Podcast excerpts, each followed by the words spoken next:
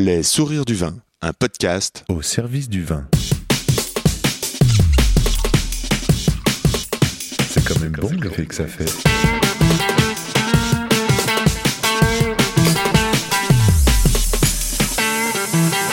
Attends, reviens, j'enregistre. Non, on fait silence.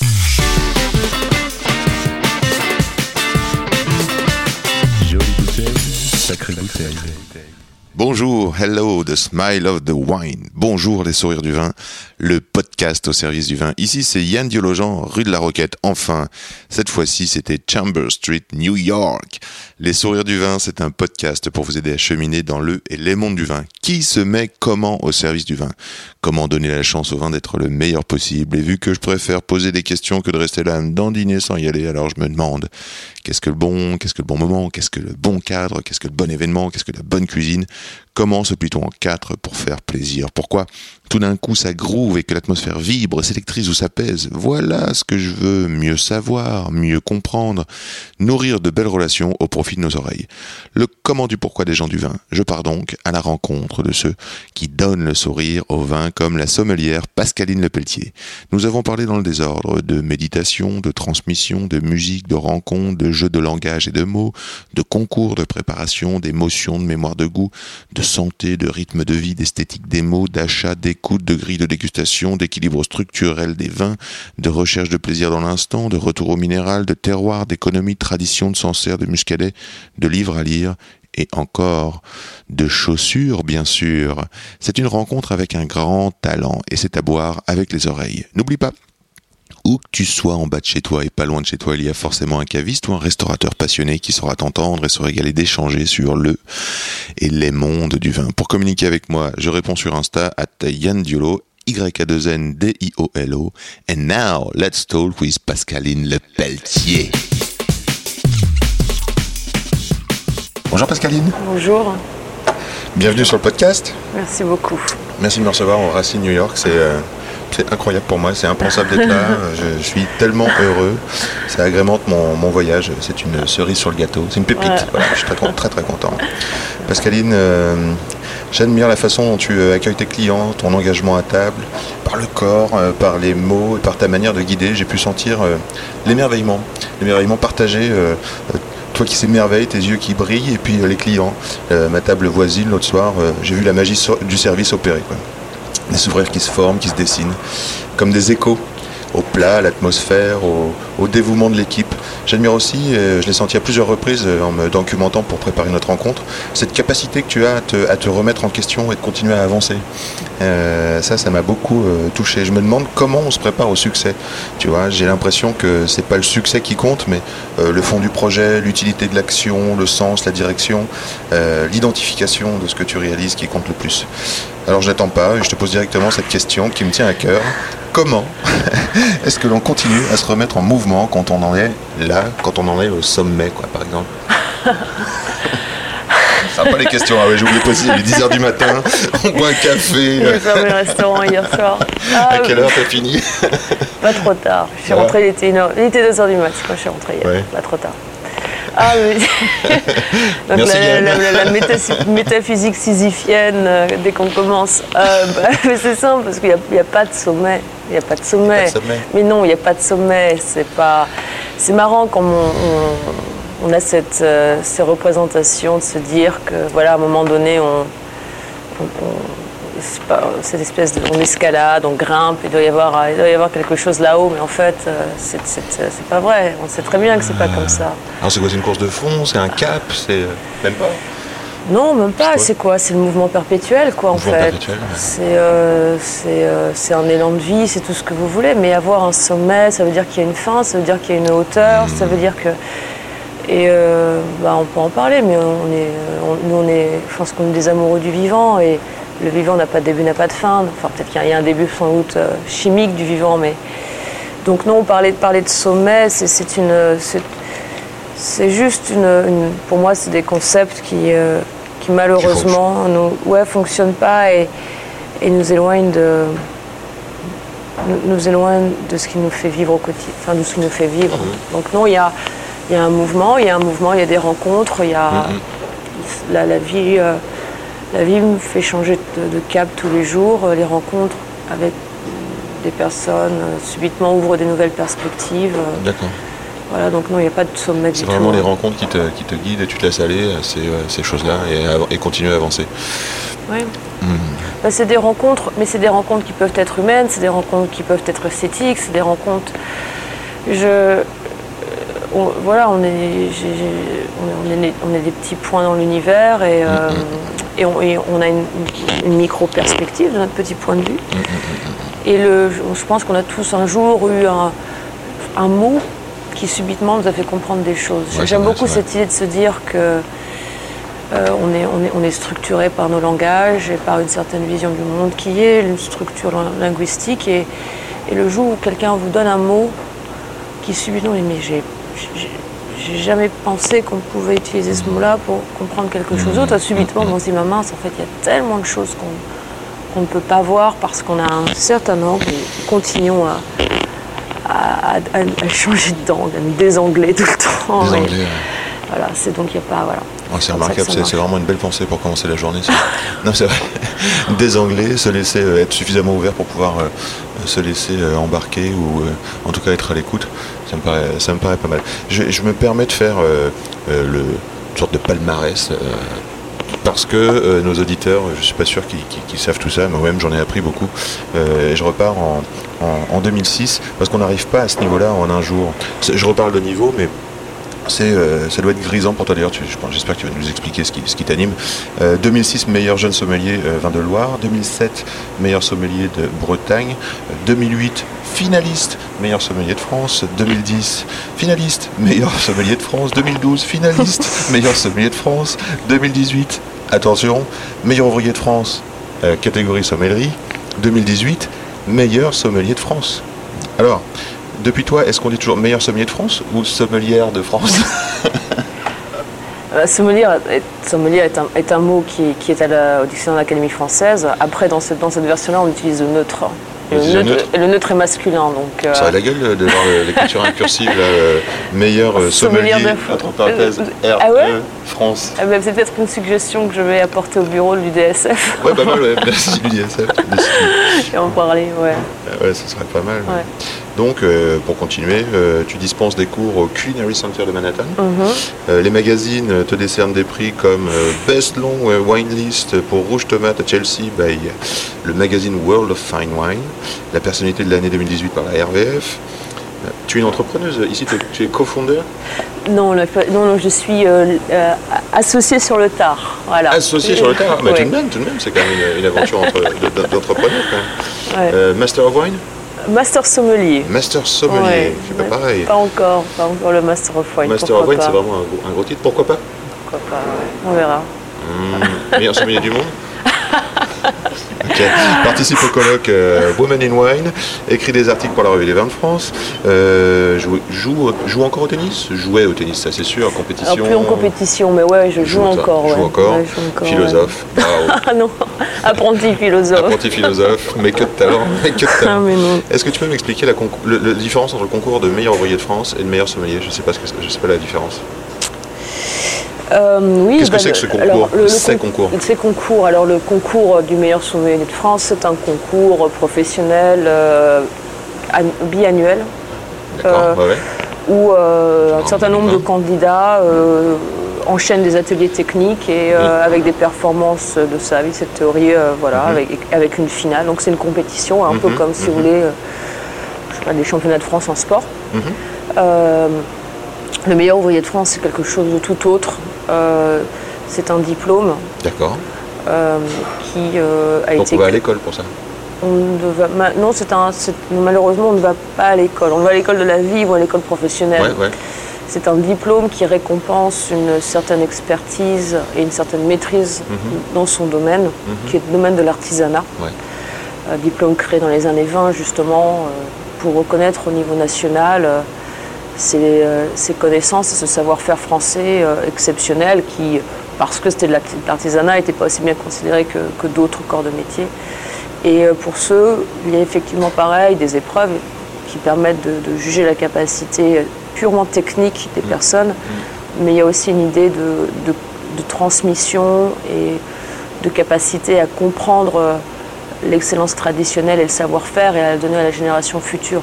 Donc on est beaucoup plus sur quelque chose euh, d'humain, dans, dans le concret, euh, dans, la, dans la préparation des épreuves et dans le- l'examen des épreuves, beaucoup plus vaste en termes de culture, on peut avoir beaucoup plus de culture générale euh, et une compréhension de là où on s'inscrit. Et voilà, et donc c'est une, promotion. Donc on, on y a, pareil, il y a des épreuves qualificatives, mais au final, s'il y a 12 finalistes qui sont 25 finalistes ou 30 finalistes Ouais. qui ont le niveau requis, ces 30 finalistes deviendront euh, un des meilleurs ouvriers de France. Et le titre, c'est vraiment un des meilleurs ouvriers de. France. Donc Ouais, c'est ouais. pas du tout Le- le, meilleur.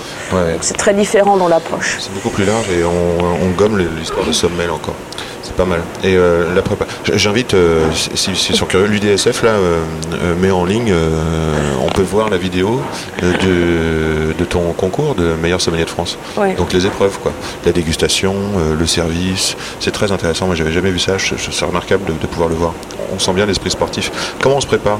Comment on se prépare à ça? Euh, Moi, ce qui m'intéresse, c'est comment tu travailles, par exemple, la mémoire du goût. Comment tu fais pour goûter 50 vins et puis euh, être ciselé dessus? Il y, a, il y des choses qui me- qui m'interpellent entre, euh, tu sais, une sorte de scanner et d'avoir l'approche technique, et puis l'histoire émotionnelle du vin. Comme, comme si on écoutait un morceau de musique, tu vois, ah, ça me touche, mais c'est pas pour autant qu'on entend la technique derrière, quoi. Comment on fait? Euh, C'est beaucoup de... La mémoire du goût. La mémoire du goût, bah, c'est la, c'est la pratique. hein. Euh, je crois qu'on est tous, euh, on a, on a, le, le goût et l'odorat sont ces, ces sens primaires qui, qui nous connectent immédiatement au monde et on a tous notre Madeleine de Proust. hein. On a tous cette capacité innée de, de, de, de, de re- de relier une expérience purement organoleptique, Mhm, donc esthétique du goût, de l'odorat et tout ça, à un ressenti émotionnel. Ça, j'en suis fondamentalement vraiment euh, euh, convaincu. Après, la- l'analyse et avoir cette gymnastique d'esprit où on s'amuse à la- à l'aveugle à essayer d'identifier des composés chimiques, ça c'est vraiment de, c'est vraiment de l'entraînement. De même que si on est un nez dans la parfumerie, euh, on, on répète, on répète, on fait ses gammes. Et après, c'est juste euh, la pratique qui nous permet en quelques instants de, bah tiens, ça, cette- ce ressenti aromatique doit probablement venir de cette pratique viticole ou vinicole. Euh, j'en ai goûté, j'en ai, j'en ai goûté et, et- et on associe. Et après, on s'adapte à la personne qui est en face de nous. Et je crois qu'il il faut fondamentalement comprendre qu'un sommelier est avant tout un, un psychologue et un, et un linguiste. C'est-à-dire qu'on on- on joue tout le temps avec le langage. On- Ouais, ouais. et c'est peut-être pour ça que j'ai, le fait d'avoir fait des études littéraires euh, me permet d'avoir juste accès à un vocabulaire peut-être un petit peu plus vaste, d'avoir plus, plus régulièrement et depuis plus longtemps euh, appris l'importance des mots. Et, Ouais. et j'aime énormément lire et j'aime énormément, je pense qu'un vocabulaire riche euh, est, est- est une clé in- incroyable et les- tout le monde devrait continuer à apprendre des mots, une Ouais. fois encore, Ouais. parce que ça permet une expression précise. Et, et euh, donc voilà, donc cette, cette, euh, donc c'est un mélange de tout. Après, bon, voilà, j'ai juste une chance incroyable, c'est que le vin me parle. D'accord. Euh, de même que j'ai une chance incroyable, je suis une très mauvaise musicienne. j'ai essayé désespérément, mais voilà, je, je pianotime, mais bon, je ne serai jamais la, concertiste de mes rêves. Euh, mais voilà, il y a des gens qui ont. On a tous un talent, euh, on, a tous une, un talent de relation au monde. Il faut juste qu'on le trouve, et moi j'ai trouvé dans le vin. Donc après le reste, c'était plus. c'est pas du, c'est pas du boulot génial. pour moi. J'adore, j'adore, j'adore, j'adore. Je peux bien comprendre. Je- Souvent, je dis que les mots sont pas grand-chose par rapport à ce que je ressens. Et, et en fait, c'est une histoire d'expression. Quoi. C'est, c'est, on est bouleversé, on est, on est touché d'une certaine manière. Et comment l'exprimer, comment le partager. Euh, puis choisir les bons mots quand on est sommelier en, en face, c'est sûr. Tu me parles de musique. Je sens que tu aimes la musique. Et tu m'as choisi, as choisi un morceau. Tu as choisi un morceau qui s'appelle Some Girls Are Bigger Than Others, des Smiths. On va écouter ça.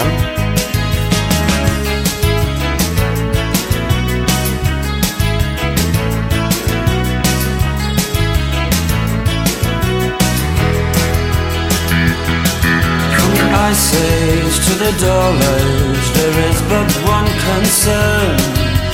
I have just discovered some girls are bigger than others. Some girls are bigger than others. Some girls' mothers are bigger than other girls' mothers. Some girls are bigger than others. Some girls are bigger than others. Some girls' mothers are bigger than other girls' mothers.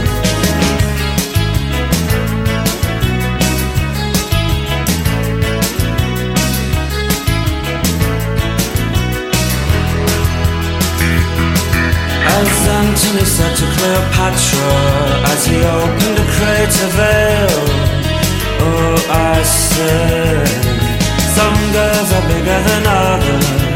Some girls are bigger than others. Some girls' mothers are bigger than other girls' mothers. Some girls are bigger than others. Some girls are bigger than others. Some girls' mothers are bigger than other girls' mothers. Ouais, c'est cool. Tu le à moi là-dessus Alors c'est moins pour euh, c'est moins pour les paroles de Morisset. je pense que c'est peut-être une des, une des chansons de Morisset où je suis en moins en phase avec les, les paroles, mais par contre la, la- la- le, le riff de guitare de Johnny Marr est, est exceptionnel. Là, ce qu'il fait tout seul à la guitare, c'est fantastique. Et euh, je jouais de la basse avant. J'aime beaucoup la basse aussi. Ouais, ouais, ouais. Euh, voilà. Et je trouve que c'est un morceau. euh, le, ça synthétise ce que les Smiths étaient. euh, voilà, c'est un, un groupe que j'ai découvert sur le tard. Je dois avoir euh, peut-être 25-26 ans. Good morning. Euh, et mes parents n'écoutaient pas forcément de musique anglo-saxonne comme ça. Et euh, je suis vraiment tombée amoureuse de ce, de ce côté rock, rock anglo-saxon, mais avec cette, cette- cette incroyable créativité de la guitare qu'avait Marre. Voilà. Donc j'adore, ce riff de guitare. En tout cas, c'est vraiment cool. hein, Ça donne la patate. euh, ça. A- Par contre, je pense que Morrissey aurait pu bosser un poil plus les paroles. Tu veux dire qu'il se répète Ouais, mais bon, non, il a, il a écrit quand même des. Il a, enfin, je trouve que les Smiths, le, le- c'est une, carrière absolument fulgurante. Et euh, il y a eu des textes, euh, il, y a, il y a eu des textes et des, des- des chansons beaucoup plus, beaucoup plus engagées, beaucoup plus, euh, voilà, beaucoup plus puissantes. Ah, je pense que ça, c'était sur la fin. Il y avait des petites tensions entre les deux. Donc, euh, d'une certaine manière, il y a pas mal de, il y a pas mal de- d'exégètes qui disent que c'est un peu des fuck you à, à Marr Ah, d'avoir écrit un si bon riff. Donc, je vais te mettre des paroles bien pourries comme ça. Mais cette chanson est devenue un peu Dans culte. l'album euh, The Queen is Dead. Ouais, ça c'est. euh, voilà. Donc voilà. Merci en tout cas. Euh, je vais revenir un petit coup sur le métier, parce que tu as, plusieurs métiers euh, quand même. Alors, les achats à New York, comment ça se passe? C'est quoi la différence entre Paris et New York? Tu fais de l'importation? Direct Alors c'est un peu compliqué. Euh, c'est intéressant parce que là, avec la question des tarifs, en fait, on se rend compte que peu de gens comprennent comment les US marchent. Euh, les États-Unis, euh, bah, sinon c'est bien différent que la France. Les États-Unis sont en fait très très loin du libéralisme qu'on leur croit au niveau notamment des alcools. Et on a beaucoup, on a un- tout un système hérité de la prohibition contrôle, euh, qui contrôle extrêmement sévèrement euh, la vente et la revente d'alcool, l'achat, la vente et la revente. New York, chaque, chaque État a une euh, législation différente. Donc Ça autant d'États, autant de trucs. Ça simplifie pas. Avec certains États qui sont des monopoles d'achat, par exemple. Euh, à New York, on a un système qu'on appelle le, le système des trois tiers. Euh, des importateurs, des distributeurs et des revendeurs. Théoriquement, chacun doit être séparé. Un importateur ne peut pas être distributeur et ne peut pas être revendeur. Donc, il faut éviter des, des monopoles ou des, Contrôles, des-. Euh, donc moi, en tant que revendeur dans un restaurant, j'ai une, une- une licence d'alcool très particulière. Par exemple, je, je dois, ma licence ne m'autorise qu'à vendre du vin avec de l'alimentaire. Je ne peux pas en faire de la vente à emporter. Donc c'est pour ça qu'à New York, il y a, les gens me demandent souvent, bah, j'ai envie de vous montrer mon truc, on fera de la vente à emporter. Bah, essayez, vous ne pouvez pas, c'est interdit. En Californie, c'est autorisé, par exemple. Euh, des magasins de vin, par exemple, ils ne peuvent pas vendre de la bière. C'est pas la même licence. Ah ouais. C'est- très compliqué. Et ici, donc moi, normalement, je dois acheter mon vin à un distributeur. Ouais. Ce distributeur, parfois, peut être importateur, mais c'est deux licences séparées avec une structure un petit peu compliquée à mettre en place. D'accord. Euh, et euh, chaque vin acheté à New York a une contre-étiquette et le vin a été enregistré au niveau de l'État. Et ce niveau de l'État, ce qu'on appelle le State Liquor Authority, c'est lui qui contrôle tout le système pour l'État de New York. D'accord. Le prix est public. C'est le même prix pour tout le monde. Ok.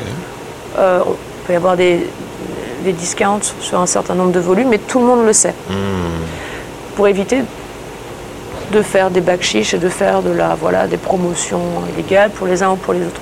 le prix doit être publié un mois avant la vente de la, du vin. Ah oui, d'accord. Donc c'est un gros problème. Tout Par ça, c'est exemple, pour les tout ça, c'est tarifs. contrôlé. Tout ça, c'est contrôlé. Moi, je dois payer à 30 jours obligatoirement. D'accord. Euh, pour pouvoir vendre de l'alcool, je dois avoir ma licence d'alcool. Cette licence d'alcool, on doit la renouveler. Elle est très compliquée à avoir. Et si je ne paye pas à 30 jours, le système informatique me repère. Tous mes distributeurs savent que je n'ai pas payé ma facture à 30 jours. Et dans ces cas-là, la seule option, par exemple, pour moi, pour acheter du vin, sera de payer ce qu'on appelle en COD, en cash on delivery. Ça veut dire qu'il faudra qu'au lieu d'avoir mes 30 jours de crédit, je devrais payer cash Immédiatement. immédiatement. Et tant que c'est là, certains même distributeurs vont refuser de m'envoyer du vin, par exemple. Donc ça, c'est le COD. Moi, en tant que donc en tant qu'acheteur ici, je dois jouer avec je dois jouer avec les distributeurs. Donc on a un peu plus de 60 distributeurs avec lesquels on travaille. Chacun distributeur a un portfolio. Ils ont un, vigneron doit être représenté par un seul distributeur. D'accord. Donc on va dire voilà, si j'ai envie d'avoir une carte de Loire avec 300 références, je vais probablement devoir travailler avec mes 60 distributeurs parce qu'il y en a un qui aura ça, il y en a un qui n'aura ça, il y en a un qui aura ça, il y en a un ça. Il y a le système des allocations. Euh, les distributeurs ont un nombre limité de caisses de vin à vendre à New York. Si je veux avoir trois bouteilles de ça, peut-être qu'il va falloir que je fasse du business pour le reste, pour avoir ces trois bouteilles Ouais, de ouais, ça. Et quand, bah, en fait, donc ce système est en place et c'est un système voilà, qui commence à montrer, bah, qui a montré depuis longtemps ses limites, euh, qui aujourd'hui, je pense, on est tous d'accord, arrive à un degré peut-être de rupture, mais bon, le changer est extrêmement compliqué. On a vu une explosion des distributeurs, des petits distributeurs. Euh, depuis même que je suis arrivée, euh, je crois qu'on a 450 distributeurs à New. York, ce qui est énorme. Euh, donc trouver le vin, où est-ce que c'est, comment ça va, chez qui, chez machin, ces trucs. Et en fait, nous, ce qu'on a, ce qu'on a la chance de pouvoir faire ici, c'est il y y a des y a des, il y a des petites astuces où il y a, légalement on peut quand même faire venir un petit peu de vin ici. C'est beaucoup de boulot. euh, et c'est pas forcément, c'est vraiment plus parce que nous on est une petite structure et on va vouloir faire venir des tout petits volumes Ouais. avec des vignerons qui, ça fait peur de venir à New York. Généralement, les, les quantités sont importantes, on ne comprend pas trop le système. Donc nous, on a la chance d'avoir, de travailler en main dans la main avec, euh, avec Chamber Street Wine, qui est une cave. Et on utilise un, un- un broker, un agent, qui a ses licences et qui va nous permettre de faire venir voilà, quelques jeunes avec quelques caisses de vin. Donc ça permet d'avoir une carte, on, est, on veut avoir une carte, euh, je ne veux pas dire avant-garde, mais euh, on, a un- on se veut un peu tête chercheuse ici. Bah, quand même. Et et c'est important pour nous de. Carte des vins, en tout cas pour les vins français de Loire, on, pourrait très bien se rendre à Paris. Ouais, on essaie, on essaie d'être un petit peu à l'avant-garde de, de ce qui se passe et de, de- on a envie que quand les gens viennent ici, qu'ils voient la carte, qu'ils se disent bah, tiens, je connais pas ce, je connais pas ce Sancerre ou je connais pas cet Anjou, ou je connais pas ce vin de Provence ou je connais Ouais. pas ce vin du Sud-Ouest. S'il a la carte de Racine, ça veut dire ça vaut le coup. que ça vaut le coup. Voilà. Ça, et ça nous permet de garder des prix aussi ra- raisonnables. Et j'ai pas l'impression qu'il y ait trop de différence entre un prix, euh, même euh, un vin que tu vas choisir en, je sais pas moi, en Napa Valley, ou un vin australien, ou un vin chilien, un vin sud-africain, par rapport au vin français. Euh, non. pas- Bah, les- les- la- le rapport qualité-prix en France est quand même assez remarquable. Après, on a quand même une politique ici aussi de, de rester très raisonnable sur la carte en termes de, de prix. Euh, les- Il y a certains pays qui font un énorme effort en- pour vraiment pénétrer le marché Ah new-yorkais. Donc c'est ce qu'on voit notamment avec les pays euh, de l'hémisphère sud hein, en termes de prix. notamment. Ils veulent être très, ils veulent Ah oui, être très ils- compétitifs. D'accord. Donc, Il faut, un, faut un vrai effort sur le prix. C'est quoi la proportion des vins français là dans ton restaurant? Alors j'ai Ça fluctue, mais je veux dire, européen, on est quand même grosse main. On va dire qu'on on doit quand même 80, 80% européen, je veux dire 65% français. Ah ouais, cool. Euh, on- euh, Arnaud Tronche qui a créé, qui a créé le restaurant euh, avec, avec David euh, était des- vraiment beaucoup plus européen. Quand ça a commencé avec un peu de, un peu d'US, euh, et là on, on ouvre un peu, mais aussi parce que le, le consommateur euh, est devenu beaucoup plus ouvert à- aux vins de qualité, peu importe l'origine. Voilà. Ça c'est cool. Euh, alors, tu es prof? Qu'est-ce que tu enseignes Qu'est-ce que tu transmets? J'essaye d'être prof. ouais. Euh, bah, Qu'est-ce que j'enseigne euh, J'essaye de transmettre, j'y arrive pas.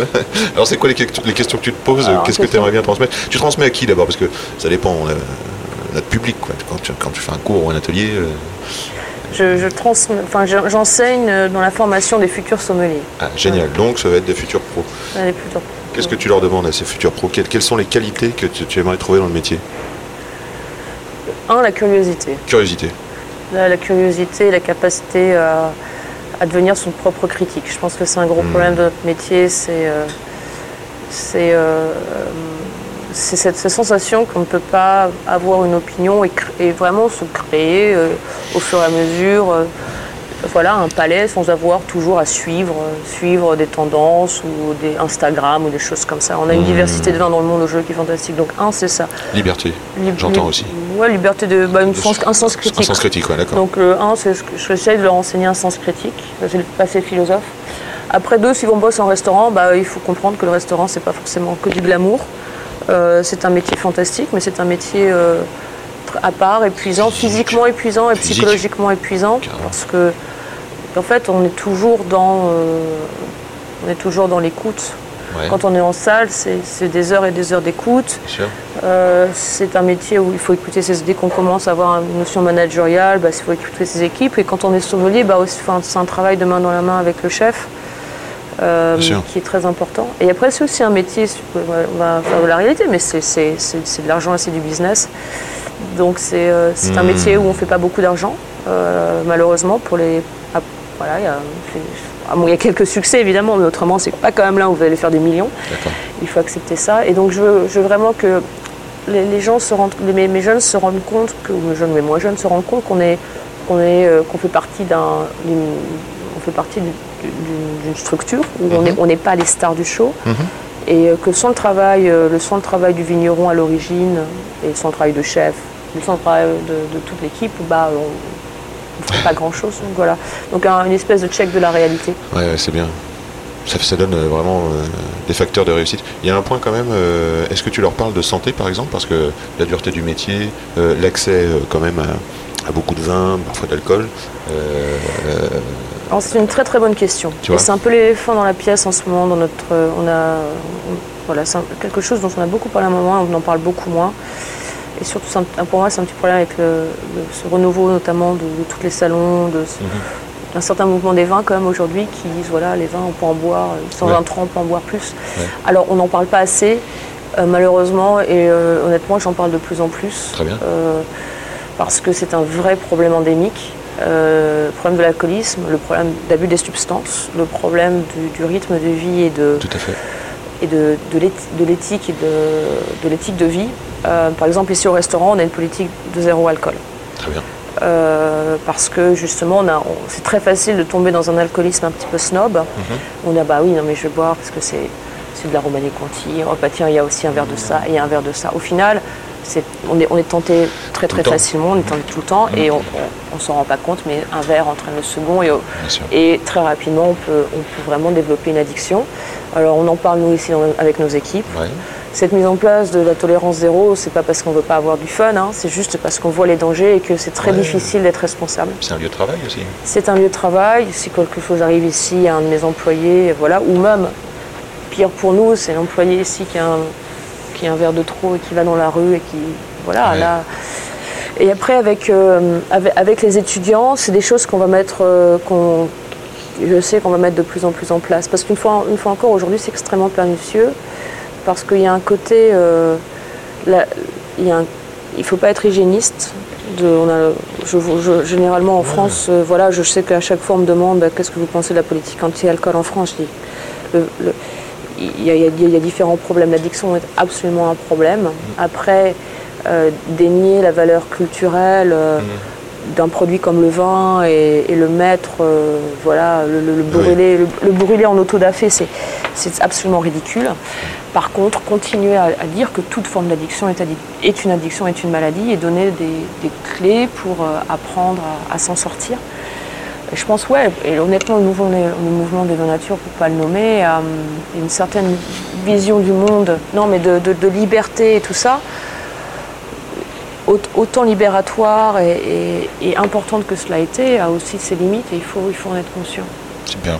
Voilà, donc non. Ici, euh, euh, Et, c'est au-delà compliqué. de, et au-delà de tout ça, toi, comment tu fais? Tu fais du sport? Euh, tu, Comment tu te libères l'esprit? Comment tu fais pour avoir un équilibre entre euh, toute cette pression, demande et tout ça? Ou, et Comment tu fais pour te... T'as un coach, par exemple, comme une sportive? Quand j'ai préparé mes concours, ouais, j'avais un coach. Ouais. Euh, comment je fais? Bah, euh, C'est très simple. euh, T'es très organisé, peut-être? Ou- Oui, oui, un, je suis organisée. Deux, bah, il y a des voilà, il y a des codes de conduite. Donc, euh, je ne bois pas pendant la semaine ou très très peu. Je- tous les vins que je goûte, je crache.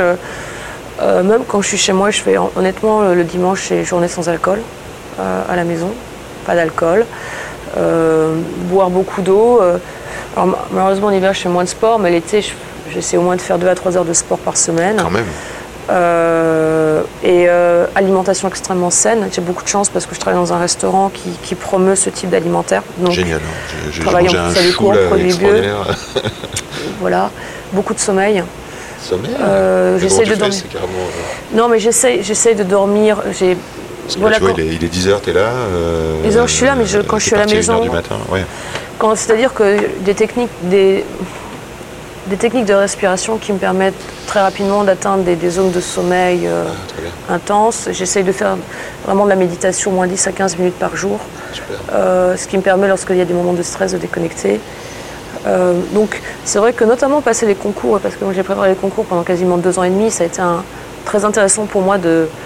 Enfin, j'ai passé les concours notamment parce que je voulais voir si, malgré la, la charge professionnelle, j'étais quand même capable de, de me donner du temps et d'avoir ce temps à moi où je pouvais m'enrichir intellectuellement, apprendre, refaire ces exercices mnémotechniques et tout, parce que c'est très compliqué quand on bosse énormément, et surtout aujourd'hui avec, avec l'utilisation des téléphones et tout ça, on- le span d'attention est, très très très compliqué à avoir très rapidement, en 15 minutes on, on zappe et on zappe et on zappe. Donc c'était un exercice aussi pour moi, tous ces concours de, ok, est-ce que je suis capable de changer de rythme, décompresser, couper ça, si j'ai une heure, d'être pleinement dans cette heure-là. Et donc ça m'a remis à faire du sport, à refaire de la méditation, à refaire tous ces exercices, à manger différemment, à manger mieux, à boire plus de thé. Alors par exemple le café, bah voilà, je vais boire du café. Non mais c'est deux, deux tasses de café, deux cafés le matin. Après-midi, je bois plus le café. Euh, j'ai commencé à vraiment boire beaucoup plus de thé et, et d'herbes, enfin de- d'infusion, quel type de plante. Donc voilà. C'est c'est ça, c'est chiant.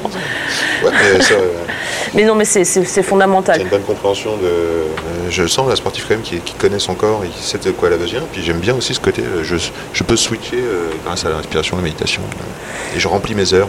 Mais il faut bien comprendre que c'est, il y a une recherche, il y a une recherche de plaisir. C'est-à-dire que je me force pas à faire ça. C'est, c'est, j'essaye dans tout ce que je fais aujourd'hui d'avoir une vraie satisfaction de l'instant. Génial. Donc c'est, c'est vraiment se dire voilà, quand je suis en salle, je suis en salle et je m'éclate en salle. J'ai pas envie de faire Ah, un truc en me disant merde, j'ai encore deux heures à tirer, ça fait chier. Mais ça, c'est quelque chose que, que aussi j'essaye d'apprendre à mes jeunes. C'est-à-dire que si vous choisissez ça, si vous avez envie de faire ce métier ou quoi que vous fassiez d'autre, un- une des clés, c'est dans l'instant T quand vous faites quelque chose, essayez de le faire au mieux. Parce que vous, aurez, vous aurez cette- ce petit moment de satisfaction personnelle Personnel. très fort. Et je crois vraiment qu'il y aura un relargage en plus probablement endocrinien de quelques molécules chimiques qui nous rendront heureux. Donc tout est lié, mais euh, voilà. Donc euh, ça, il ne faut pas faire des choses pour. euh, on aura toujours des contraintes et des choses à faire qui nous emmerderont fondamentalement. Mais tant qu'il faut les faire, autant les faire le, le mieux, le plus vite possible, ce sera le moins, douloureux. Alors c'est super, tous ces, tous ces petits propos personnels. Je vais t'interroger un petit peu plus sur le vin et sur tes goûts. Mm-hmm. Et euh, j'aime bien cette phrase que tu as dite, là, You are what you eat. Euh, et tu reprends, toi, You are what you drink. Alors, euh, qu'est-ce que tu bois, Pascaline? C'est une, bonne- c'est une bonne question, mais surtout, Au fait, le bon, c'est quoi? Qu'est-ce que. hum, Qu'est-ce qui te renverse dans un Qu'est-ce qui fait que tout d'un coup tu te dis Ah, c'est bon, j'ai envie de. Ça me touche? Qu'est-ce qui est bon? Grand, grand et vaste sujet. eh oui, Dans le vin, hein, Dans le vin, oui, oui, euh, bah, dans le vin, bah, ce, qui me, ce qui me touche dans le vin, généralement, c'est quand même. euh, euh, c'est- j'ai énormément travaillé pour avoir des grilles de, de validité organoleptique, hein, une fois encore. Euh, enfin, ouais, bon, Donc voilà. la, la grille de validité, ça va être par exemple, euh, parlons de la bouche, euh, euh, l'acidité, l'alcool, euh, le- les amertumes, les cette sucres. espèce de, ouais, de grille anglo-saxonne analytique. Ouais, voilà. Donc ça, c'est un truc que j'ai appris et que, dont je me détache maintenant très facilement. Oui, bah c'est ça en fait, je m'en fiche aujourd'hui de, de, de la cohérence euh, ou de l'é- de l'équilibre entre guillemets structurel d'une bouteille. Voilà, ah, l'acidité elle est haute, l'alcool il est bas, enfin, il est sec. Ça, tout Enfin, ça, fiche. Ouais, j'ai balayé parce qu'en fait, je l'ai appris, je suis capable de le faire, je suis capable de juger si demain je fais une compétition un peu. Je suis judge dans un, dans un truc euh, au World, je suis capable de dire bah ouais, c'est en check. Ça ne m'intéresse absolument pas. Euh, mais par contre, c'est une étape cruciale que je pratique encore au quotidien parce que c'est un, c'est- c'est- ce sont des, des grilles qui permettent quand même de, un, d'avoir un langage commun avec énormément de professionnels du vin et. Et deux, de, de pouvoir passer à l'étape suivante. C'est-à-dire que sans avoir fait ça, par exemple, je ne me serais jamais intéressée à la qualité des acides, à la diversité, la diversité du monde de l'acide dans le vin, euh, entre le succinique, entre le tartrique, le citrique et tout ça, les, les réflexions que j'avais dans les bouches, d'où ça vient, comment ça vient et tout. Donc, de plus en plus, je suis dans la chimie du vin, ça m'intéresse énormément. Euh, J'essaie de comprendre ça, je suis pas du tout chimiste, mais voilà, je lis beaucoup là-dessus. Pour, euh, pour a- aller encore à à l'autre niveau, qui est qu'est-ce que le bon pour moi, et avoir cette capacité de pouvoir comprendre pourquoi un vin me touche et pas un autre, et comment est-ce que pourquoi est-ce que ce, ce- ce vin fait résonner quelque chose en moi Et là, on va bien au-delà évidemment de l'analytique. On va, on va dans l'intuitif, on va dans le pur émotionnel, on va dans la dimension esthétique, où subitement j'arrive à reconnecter à la fois l'intellect et le sensoriel. C'est-à-dire que je crois vraiment on est des animaux incroyables, on est des animaux avec un cerveau exceptionnel, mais on reste des animaux. Et le jour où, où notre corps goûte et absorbe un, un- un produit naturel, transformé culturellement par l'homme, mais qui a été au- autant que faire se peut non, non modifié de manière synthétique, et qu'on touche quelque chose qui à la fois nous connecte au pur terrestre, au pur biologique, au pur végétal et avec quelque chose pour monde transcendant, alors là, là c'est magique. Et je suis à la recherche de ces vins-là. Et peu importe d'où ils viennent, peu importe les cépages, peu importe les régions, je suis à la recherche de ces vins-là. Et ces vins-là, euh, au fur et à mesure, ce sont évidemment, euh, quand on commence à faire la liste, on se dit, bah tiens, le point commun, on est sur des gens qui, euh, qui font des vins avec un travail des seuils respectueux, où il y a, un- il y a une vraie réflexion sur comment est-ce que la plante peut, peut croître de manière euh, la, plus, la, la plus en harmonie possible avec son environnement, réflexion sur les biodiversités. Euh, le travail de cave est, est un travail de direction, un peu comme un directeur d'orchestre, on, on accompagne. euh, et au final, le produit qui va en résulter, peut être très loin des canons de beauté contemporains et postmodernes du vin, mais par contre, ce produit aura capté une, une vie, et c'est vrai que c'est, quelque chose qui m'a... J'ai, pensé à ça un jour et ça, me- ça, me, ça, me, ça, me, suit maintenant, mais le, vin, c'est entre vie et mort. C'est-à-dire qu'on parle d'un organique vivant qui va se décomposer. On, a, on a la technique de la fermentation qui stabilise ce vivant dans un instant T pendant un certain nombre de temps. La fermentation, c'est un phénomène absolument incroyable qui nous permet juste de prolonger, prolonger l'organique pendant un certain temps. Puis petit à petit, le vin va devenir minéral. Ça va, l'organique redevient minéral, ça se minéralise. Et donc nous, on est dans cette espèce de, de- de- de- de fenêtre et tout. Et moi, je veux des vins qui arrivent à capter cette vibrance de vie, qui nous font comprendre qu'on va retourner au minéral. Euh, et pour ça, bah, les vins qui sont capables de ça et de, de nous faire vraiment ressentir sans ces grilles de lecture, sans ces grilles culturelles et tout ça, ce sont des vins faits sans, ad- sans adjonction de, de synthétique chimique. Steiner est pas loin? Pardon? Steiner est pas loin? Euh, Oui et non. Euh, Steiner, euh, moi, je dirais plutôt Goethe. Goethe que Steiner. Pourquoi? Je- Pourquoi? Parce que pour avoir essayé de lire Steiner, c'est quand même quelqu'un de, de- Voilà, ça m'intéressait de lire un peu Steiner, je pense comme beaucoup qui sont qui- hein. avec la biodynamie, aussi par rapport à, la- à tout ce qui est l'anthroposophie, hein, parce qu'il y a quand même beaucoup de réflexions philosophiques euh, euh, et, et enfin, beaucoup- c'est un anthropologiste hein, aussi, Steiner. Euh, je, je pense que derrière Steiner, je suis plus proche. Steiner a énormément lu Goethe. euh, je pense que je suis plus proche de, de Goethe euh, et de son rapport à la vie et au vivant que de Steiner. Génial. Non, mais merci, merci. Je vais aller fouiller le Goethe. euh, J'ai pas encore étudié. Je vais, je vais y aller. Est-ce que, est-ce que le terroir existe? Bien sûr que le terroir existe, mais bien sûr, alors bien sûr, bien sûr que le terroir existe, mais le terroir est une construction humaine. Voilà. En ce moment, je suis, il y a un truc que je, que je voudrais que tout étudiant sommelier lise, c'est Roger Dion. Voilà. Super. Alors, Roger Dion qui est arrivé dans ma vie beaucoup trop tard, beaucoup trop tard, il y a seulement 2-3 ans. Roger Dion, géographe français exceptionnel, qui a écrit l'histoire de la vigne et du vin en France de l'Antiquité au XIXe siècle. Roger Dion, euh, donc géographe de formation, mais historien de la vigne, qui a écrit une- une- des monuments d'une brillance intellectuelle dans une langue absolument délectable. C'est tellement bien écrit. Le terroir est culturel. Le terroir, le terroir est une création culturelle, mais ça ne veut donc il, il- il montre que, que sans marché, sans nécessité commerciale, sans nécessité euh, religieuse ou politique, certains, voilà, des- les terroirs ont été créés pour des raisons très particulières par l'homme. Et peut-être que les plus grands terroirs aujourd'hui ne sont pas en production. Mais ça ne Ça, veut c'est pas, intéressant. ça ne veut pas nier, ça ne veut pas nier qu'il y a une identité locale, pédologique, euh, climatologique, géologique, euh, qui permet effectivement une production absolument identitaire et propre à un endroit T à un moment T. Mais dire que le terroir, aujourd'hui, comme on le dit, a une, vision extrêmement naturaliste, c'est tout aussi faux que de nier le terroir. C'est vraiment l'intérêt. Beaucoup de gens disent ah bah tiens c'est un grand vin parce qu'on est sur les calcaires de Bourgogne, blablabla. Ouais. oui, oui et non. On est sur les calcaires de Bourgogne.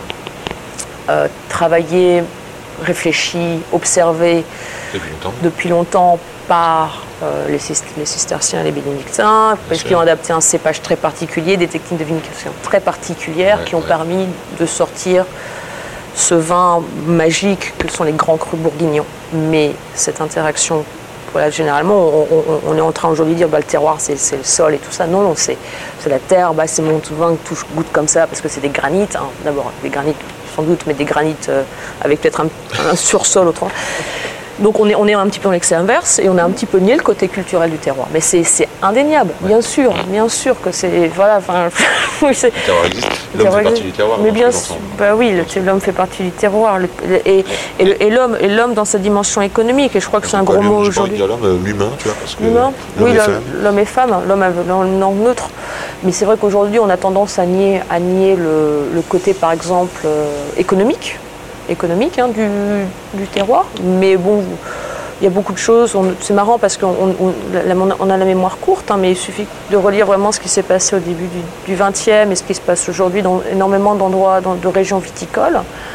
Et on se dit, en fait, voilà, on, on a l'impression que des styles de vin qu'on boit aujourd'hui, on se dit, bah, c'est la tradition, mais en fait, non, c'est une tradition Ouais. qui a, qui a- qui a La 40 tradition, c'est le mode qu'on a continué, qu'on a perpétué. Et qu'on appelle tradition. À un moment donné, c'était. Je sais pas, est-ce que, tout le monde a vinifié en barrique, par exemple Tu vois? La tradition est une, est une, est une projection, euh, est une projection humaine euh, qui aujourd'hui permet de, de- de- de se relier à une histoire. Il ne faut pas oublier que l'histoire est toujours écrite par les vainqueurs. Ouais. Voilà, donc après, euh, voilà, souvent je, je cite l'exemple de Sancerre, hein, voilà, où euh, nous on nous apprend à l'école de Saint-Marie qu'un Sancerre c'est un Sauvignon. Sauvignon et Pinot Noir, mais Sauvignon blanc, de, tendu, vif, euh, avec ses acidités pointues, euh, ses notes fiolées, tout ça, euh, avec les malolactiques bloqués. Voilà, ça c'est les grands sauvignons de Sancerre, minéraux et tout. Hein, après, on commence à creuser un peu l'histoire sancerroise et on se rend compte que, bah, avant l'onologie des années 70, euh, Sancerre, les malots, elles se faisaient souvent. Il y avait peut-être un poil de botrytis et c'était élevé en bois. Et après, une fois qu'on creuse un petit peu l'histoire sancerroise, on se rend compte qu'en fait, Sancerre, il y avait beaucoup de pinot noir avant la guerre et avant, avant la création des syndicats viticoles en Champagne, parce que les- le pinot noir était aussi vendu en Champagne pour faire des Et après, on creuse encore un petit peu et en fait, on se rend compte qu'il y avait, c'est principalement des rouges, il y avait du pinot, il y avait du gamay, il y avait déjà du chasselas, il y avait du gouet, il y avait du sauvignon, c'était complanté. En fait, sauvignon, il y avait que sur Chavignol parce qu'il y avait les abbés de Bourges. enfin. Et voilà, et on est, à, on est à peine à 150 ans d'histoire. Donc je dis, mais alors c'est quoi la tradition sancerroise C'est quoi? Et, mais c'est, ça que je, je voudrais apprendre à mes étudiants, c'est de se dire, écoutez, euh, il y a ce qu'on apprend aujourd'hui, pour un examen, vous allez devoir apprendre que c'est ça, mais par contre, le plus enrichissant, C'est qu'il faut creuser. le plus enrichissant, c'est regarder l'histoire humaine qui a mené à ce qu'on est aujourd'hui. Pourquoi et comment. Et, et après, vous vous rendrez compte que c'est, on est sur les mêmes problématiques. C'est du commerce, c'est du religieux, c'est du politique, c'est de l'adaptation. C'est comment est-ce que je peux vivre dans ce petit coin de terre, ce petit lopin de terre et en faire le mieux possible pour que le produit que je vais vendre puisse avoir une valeur et que je puisse vraiment en faire quelque chose. C'est exactement, on vient à ça. Et, mais dans ce, dans ce respect de, de, l'écologie aujourd'hui. Voilà, c'est, ce qu'on a oublié, c'est qu'on est devenu... euh, c'est quoi C'est- Descartes qui disait être comme, comme maître et possesseur de la nature, comme maître et possesseur. Aujourd'hui, on veut être maître et possesseur, mais on doit être comme. C'est-à-dire que c'est une analogie et on ne domine pas notre sujet, quoi. On voit bien. Tout- toutes les interventions sont quand même un peu.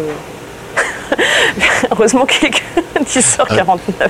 Un type, euh, un type qui plante de la syrah euh, sur les micachistes dans le muscadet, ça te, ça te fait quoi? Un type qui prend des mécachistes dans le... Qu'est-ce que ça me fait? Ça me fait Syrah que... Mais, euh, Syrah atlantique, y a- y a- ça te fait quelque chose? Ou ça te- Mais je, une fois encore, on est. Alors le problème aujourd'hui avec les appellations, on est quand même un petit peu bloqué sur les cépages, mais euh, est les, cé- bloqué, ouais. les cépages ont toujours, ont toujours bougé. Bien sûr. Euh, les cépages ont toujours bougé. Ça c'est vachement intéressant de voir comment ils ont bougé. Après, je pense que c'est moins une question de quel cépage que de se dire euh, quelle diversité végétale voulons-nous? Je pense que c'est ça la vraie question, plus que, que un Donc là, tu me parles de, par exemple d'un pépiniériste qui ferait des clones plutôt que des massales, par exemple, de viticulture. tu Ouais, parles. et même d'un, de, de, de, de- sélection de, de porte-greffes et de choses comme ça. Sélection de porte-greffe. ouais. Voilà, je pense qu'aujourd'hui, on est, on est voilà, la Syrah. Alors, quelle Syrah euh, Quel porte-greffe? Ouais. Y a-t-il une pertinence de cépage? Pourquoi pas? Euh, Le melon de Bourgogne dans le Muscadet est une réalité économique depuis quelques siècles, venu de Bourgogne parce qu'il fallait trouver des cépages à distillat pour les, marchés néerlandais. hein, c'est quand même comme ça. Il ne faut pas oublier que le Muscadet, ça a été un marché de distillation pendant, des siècles. Et pourquoi un marché de distillation? Parce qu'on était de l'autre côté du péage de Bretagne d'un grand, donc vous n'avez pas besoin de faire des vins de qualité parce que les vins de qualité étaient des vins. Enfin, voilà, donc on est là-dessus, on est dans un. Alors pourquoi pas Pourquoi pas? Euh, après, il faut aussi se rendre compte qu'on a qu'on a la chance en Europe d'avoir des siècles de des siècles et des siècles de diversité variétale qui ont été éliminés après le phylloxéra. Et il y a sûrement des cépages qui ont, qui, qui ont très bien poussé pendant. alors, on sait bien aujourd'hui qu'il y a des changements de cycle, euh, de cycle qui sont compliqués à, à prévoir. La Euh, saison. hein. euh, les saisons, euh, l'eau aussi notamment, les Ah oui, cycles, les ouais, cycles De, de pluie, les, les sécheresses très, très fortes sur certains, voilà, Mmh. qui vont devoir demander des réadaptations du, du végétal. Mais quand on relit les textes, et là c'est marrant parce qu'hier j'ai un, un de mes très bons clients qui est arrivé au restaurant, il m'a trouvé le bulletin de la Société industrielle du Maine-et-Loire qui date de 1835. Et donc, c'est moi aujourd'hui l'amener ici. Donc, il a, c'est un, un collectionneur de bouquins, mais il me regarde, parce que j'en ai trouvé deux. Donc, il y a, 60, il y a, quoi? Il y a 65 pages que j'ai commencé juste à feuilleter hier dans le métro de, de, de, de- de domaines viticoles qui recensent les cépages et les techniques de taille en 1826 dans l'Anjou. Et il y avait une diverse. Voilà, et je, et je- et je peux lire ça. Et en même temps, je- et on me dit, ouais, ça doit être accessible sur le site de la BNF Gallica, qui est une mine d'or d'ailleurs. Et donc, il y a plein d'autres cépages. Et donc, donc, de, de revenir à ça, c'est-à-dire que historiquement, on avait une variété de cépages dans la Loire, voilà, qu'on a oublié. Il y en a sans doute certains qui étaient absolument inintéressants et d'autres qui devaient être probablement intéressants. Et, euh, mais on, a, on, s'est- focalisé sur quelques-uns pour des régions de, de production, hein, tout simplement, de production viticole, de rendement. de- Et aujourd'hui, on les retrouve. Et c'est un petit peu tous ces cépages. euh, alors, pourquoi, pourquoi ne pas refaire de la recherche pour ça? Est-ce qu'on peut-être qu'on les a perdus à tout jamais hein? Et ça me fait penser à un cépage, juste pour terminer sur ce truc, euh, on- le yad. Le yad. Voilà, cépage, cépage languedocien, euh. Qui a été, euh, voilà, qui fait partie de ces cépages oubliés, qui aujourd'hui et petit à petit revient euh, grâce à des gens comme Thierry Navarre. Le yad, c'était un cépage de table qui a une maturité relativement tardive, qui ressemble un petit peu au senso. Et aujourd'hui, ce qui permet de faire des vins qui font 12,5 d'alcool, vendangés même dans les périodes, voilà, avec du jus. Et ça fait un vin incroyablement délicieux. Génial. Et voilà, le yad dans le Languedoc. Et le yad a, failli, disparaître. Alors, ce sont peut-être ces cépages-là qu'il faut, réinterroger. J'adore ce que tu dis parce que c'est un peu l'enjeu aussi. Tu parles aussi de l'enjeu des vignerons euh, pour les euh, 10, 20, 30, 50, 100 ans qui arrivent là. Et ça, c'est très important. Je, me rends compte aussi à quelle dimension ce que tu fais, euh, ton travail, peut leur apporter un éclairage. C'est quand même- Non, non, mais je- la recherche, bah, tous les vignerons ne sont pas euh, en train de chercher dans leur terroir euh, l'histoire. le- Ils s'intéressent au marché certainement, comment vendre les bouteilles que je produis et faire vivre leur famille. Mais là, il y a une dimension euh, où on peut s'interroger plus en, en- je dirais, en, en espace et en temps. Quoi. Ça me Ah, C'est un truc qui m'intéresse beaucoup. Après, il y a certains, voilà, il y a, a quelqu'un qui j'aime beaucoup parler, c'est Patrick Baudouin, qui est euh, le président du syndicat viticole de l'Anjou Blanc. Mhm. Patrick était un ancien libraire, c'est un, Mhm. un- quelqu'un qui a une culture incroyable. Patrick a fait des recherches vraiment très très importantes pour l'Anjou sur la pertinence du chenin de sucre euh, et du chenin sec, euh, en, retournant dans les archives. euh, dans les archives, il a, ressorti tous les travaux du docteur Maisonneuve que personne ne connaît vraiment quand on, nous on apprend le vin, qui est un- quelqu'un exceptionnel au début du siècle à Saumur, qui a fait aussi beaucoup de travaux sur, la pertinence viticole du chenin et du cabernet franc dans, la région. et quelqu'un comme Patrick à la tête d'Astragia, c'est important parce qu'effectivement, euh, il y a une vraie recherche et, ça permet d'ouvrir des portes. Et c'est pour ça que le problème aujourd'hui, je pense qu'une fois encore, il y a, il y a, il y a- malheureusement pour des marchés qui demandent euh, 10 ou 15 cépages, parce que c'est un petit peu près, à peu près le nombre de cépages qui aujourd'hui sont valorisables dans le monde du. Voilà, faut, faut être, faut être, faut être réaliste. Euh, on ne peut que soutenir les élans de diversification et de diversité. Alors après, la seule chose euh, aujourd'hui où je me pose beaucoup de questions, c'est les évolutions avec les hybrides et, et tout ça. D'accord. Euh, voilà, où il y a notamment, là on voit qu'il y a des recherches qui se font et on autorise euh, des hybrides, euh, euh, notamment dans des appellations viticoles à, l'essai, à Bordeaux, hein, ils ont aussi ça. Et entre la recherche de laboratoire qui essaye de faire avancer pour des causes très particulières et, ce qu'on a déjà et ce qui a déjà vécu et, des, plantes qui ont déjà traverser, des, traverser la, réalité de l'implantation euh, réelle sur le terrain. Voilà, c'est une question que je me pose beaucoup. Voilà, et, euh, euh, mais je suis vraiment pour la diversité du végétal. Et ici au resto, oui, je cherche des cépages. Ouais, ouais, ça m'intéresse à bloc.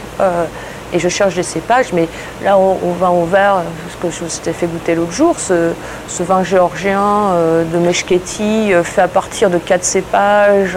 sauvage. euh, Vigne sauvage, pré-phylloxérie, 400 ans d'âge. Ça, ça je- oui, c'est ça que je recherche. C'est ça que je cherche et que j'ai envie de soutenir. Et que j'ai envie de soutenir en disant de mettre ma crédibilité d'experte, parce que c'est ce que je suis devenue. Je suis, je- une partie des concours et tout ce que j'ai passé, c'est pour avoir une crédibilité d'experte auprès du grand public ou d'un certain public professionnel qui ne jure que par les titres et par les diplômes. Bon, ben voilà, je les ai. Donc, je peux- on peut parler, non, mais on peut parler le même langage. C'est un petit peu le jour. voilà. Ouais. Mais Bravo. par contre, dire le jour où, voilà, si je vous mets euh, sur cette table euh, un menu Pinot ou euh, un, je sais pas, un, un Aubin ou donc cette œillade ou ce, ou ce, ou ce, ou ce euh, et je dis ça, à mon avis, il y a du vin, il faut goûter parce que je pense qu'il y a, voilà, j'espère pouvoir au moins qu'il y ait une ou deux personnes qui vont dire, bah tiens, oui, c'est vrai, pas, elle pas tout, tu vois, c'est pas trop mal. Et- et, et- et ouvrir, des, ouvrir des marchés commerciaux pour ces gens-là. Parce qu'au final, on voit le même truc. Et c'était Olivier de Serre qui disait ça, s'il n'y a pas de marché, on arrête la production. Et on le sait très bien. Il Le mec, raison. il ne va, pas- il va pas boire son vin, il ne va pas Donc là, tu vivre. ouvres, de- euh, tu ouvres des brèches commerciales. C'est, chouette. C'est le but. Ouais. Tu sais, euh, on arrive presque à la fin, hein, ça fait presque une heure déjà qu'on- que nous discutons. Et euh, je vais regarder tes chaussures. Je me demande ce que tu as comme chaussures. j'ai des sneaks, j'ai des, des converses. Des Toutes Converse. pourries. hein. Ah, elles sont pas toutes pourries, elles sont, elles sont Ah non, noires. elles sont- elles sont- noires, à la c'est Regarde, noir. Ah oui, d'accord. elles sont pourries. Euh, Elles sont ouvertes sur le côté, mais comment tu fais? T'as pas froid? Non, ça tient en fait. Ça tient Ouais, ouais, ça tient. Je suis Ah, dans, le- dans la déconsommation en ce moment. On Donc, voit que J'utilise mes, trucs jusqu'au bout. hein. Ah bah, On voit que tu marches en tout cas. Ouais, Super. Si tu étais euh, un petit portrait chinois comme ça, si tu devais choisir un cépage, si tu étais un cépage, ce serait quoi? Ouais, d'accord. ok, Yana, tes Ouais, questions à la mais non, mais non, non. Non, mais il y en a plein, il y en a plein, mais j'aime le chenin. J'aime le chenin, Ah, super, ça on chenin. s'en mange vite. Euh, si tu étais un millésime, aucune, aucune idée. Aucune idée. Alors là, euh, j'en ai un millésime, j'en sais absolument rien. Euh, t'es en quelle année toi? je suis en 81. Bon. Grand millésime bordelais. Enfin, beaucoup de belles bouteilles bordelaises malgré la. la- Mais non, je sais pas si je suis un millésime. euh, Il y, a- il y a trop de millésimes qui me marquent. Le, le Bon, millésime prochain millésime. correspond à ton tempérament Non, je- voilà, voilà, là. Tu m'enverras un texto. Compliqué, hein, compliqué. Si tu étais une ville, Une ville? Oh là là, mais c'est quoi ces questions? c'est pour se quitter. hein, c'est- Voilà, je- Non, mais je suis, je suis cosmopolite, moi. Je, je sais pas, je serais, je serais entre deux villes. J'habite le monde. Ouais, je préfère le trajet que le point de, le point d'arrivée ou de départ. moi. Ah, génial, Hemingway. Ernest Hemingway. Si t'étais un fleuve, Ah bah la Loire, ça c'est facile. Et si t'étais un sol C'est un sol. hein. Moi, moi, je serais la mer. Moi, je suis plus. euh, Moi, je suis quelqu'un de la mer. voilà. Et je serais un sol, je serais un sol vivant. Voilà, je voudrais être un sol vivant. C'est beau. Est-ce qu'il y a quelque chose que tu voudrais dire, qu'on n'a pas dit? Une idée, une idée contre laquelle tu voudrais lutter? Quelque chose que tu voudrais renverser? Ou un espoir? Pour l'espoir, mais je. Non, je. J'aimerais encourager les gens à. Juste, vous êtes. y a un- je pense qu'on on oublie à quel point on a un vrai pouvoir. dès lors qu'on continue à apprendre. Quoi. Et, euh, Apprendre. apprendre à être curieux et être, être son propre critique. Voilà. Aujourd'hui, on, on nous donne tellement de choses toutes faites. Et on- mais voilà. Et aujourd'hui, plus jamais, il faut se battre. hein. Euh, je crois qu'on est dans un, dans un faux confort. euh, et euh, on- voilà, il faut qu'on donne un futur, il faut qu'on donne un demain. Et, euh, et on a chacun notre responsabilité. Et Bravo, peut- Pascaline. on- voilà. Bravo Pascaline, merci beaucoup. Merci. C'est quand même bon l'effet que ça fait. Welcome back, c'était top d'enregistrer cette conversation avec Pascaline. Continue d'apprendre, sois curieux, sois ton propre critique. Quelle belle manière de nourrir et poursuivre nos aventures, chers amis auditeurs. Merci encore Pascaline pour ce rendez-vous au resto Racine New York. Big up pour Felipe Musica pour le son de ce podcast. Pour me joindre, Insta, at Yandiolo, y a 2 n d i o l o. Et comme il n'y a pas qu'Insta dans la vie, un mail, 106 sourire, donc 106 sourire avec un s, at gmail.com, avec pour objet le podcast. Si ça te plaît, si t'es content et pour que ça existe, dis-le au monde. Euh, T'en parles à tes amis, euh, tu fais un petit post, euh, tu nous mets 5 étoiles sur iTunes, alors ça c'est génial, ça nous, donne envie de continuer, et puis surtout c'est très efficace. Un commentaire, une question, une suggestion d'invité, n'hésite pas. Et au plaisir de se croiser ici ou là. Merci.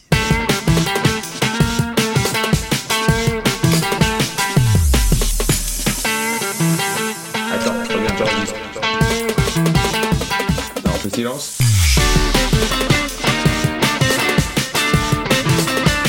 Jolie bouteille, sacrée bouteille.